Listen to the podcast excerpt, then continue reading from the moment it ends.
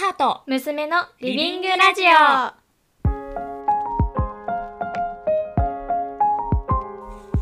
小学生の娘編集長ですアラフォーの母プロデューサーです。この番組は私娘編集長が気になるニュースや出来事などを母と共に自宅のリビングからお届けする親子のおしゃべり番組ですです。じゃあエピソード0ということで番組コンセプトをもう少しだけお伝えしたいなと思います。はい。まあ私たちは日頃このリビングルームでよくおしゃべりうん。してますけど娘ちゃんが思春期を迎えるあたりから結構なんかこうシェアしてくれる話題とか視点とか、うん。そういうのがなんかすごくこうあ深くなったなとか広くなったなって、アラフォーの母的には。思ってます。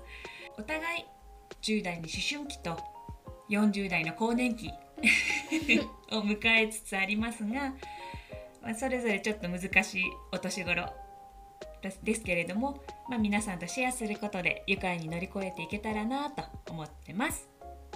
はい。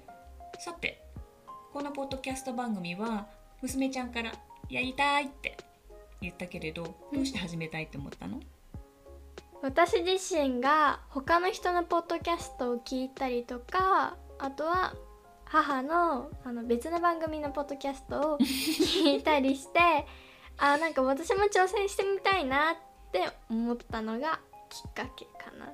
そう母は実はねうん。今別のポッドキャスト番組をねうん、やってるんだけど娘ちゃん的にはどう？あなんかあすごい別にちゃんと聞いたわけじゃないんだけど。ごめん。ちゃんと聞いたわけじゃないけど、うん。でもなんか楽しそうだなとは思った、うん。いつも編集してて楽しそうだったから、あ リビングでね。そう。そうだね。うん。やってみたいって思うようになったんだ、うん。そっか。嬉しいな。他にはどんなポッドキャスト番組を聞いてるの？あの歴史を面白く学ぶうん。ポッドキャストを聞いてて、うん。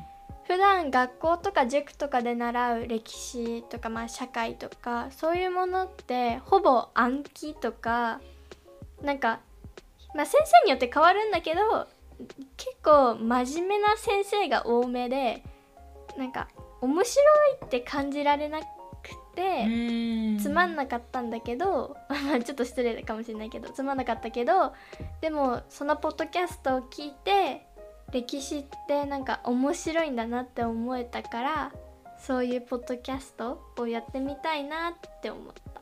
なるほど、じゃあ聞いてくれたみんなにうんあーこんな視点もあるのだかとか、うんううん。んあこういう考え方もあるんだなみたいな。うん。こういう伝え方もあるっていうのをうん。一緒にシェアしたいなと思ったんだ。うん。そっかいいねいいね。じゃあこのポッドキャストをうん。聞いてくれたみんなにはどんな風になってほしいとかある？なんか私たちが話した内容を一緒に考えたりとか他のまた誰かと家族とか友達とか他のまた誰かと一緒に共有したり考えたり喋ったりそういうことをしてどんどんなんかいろんな視点が増えていったら面白いなって思った。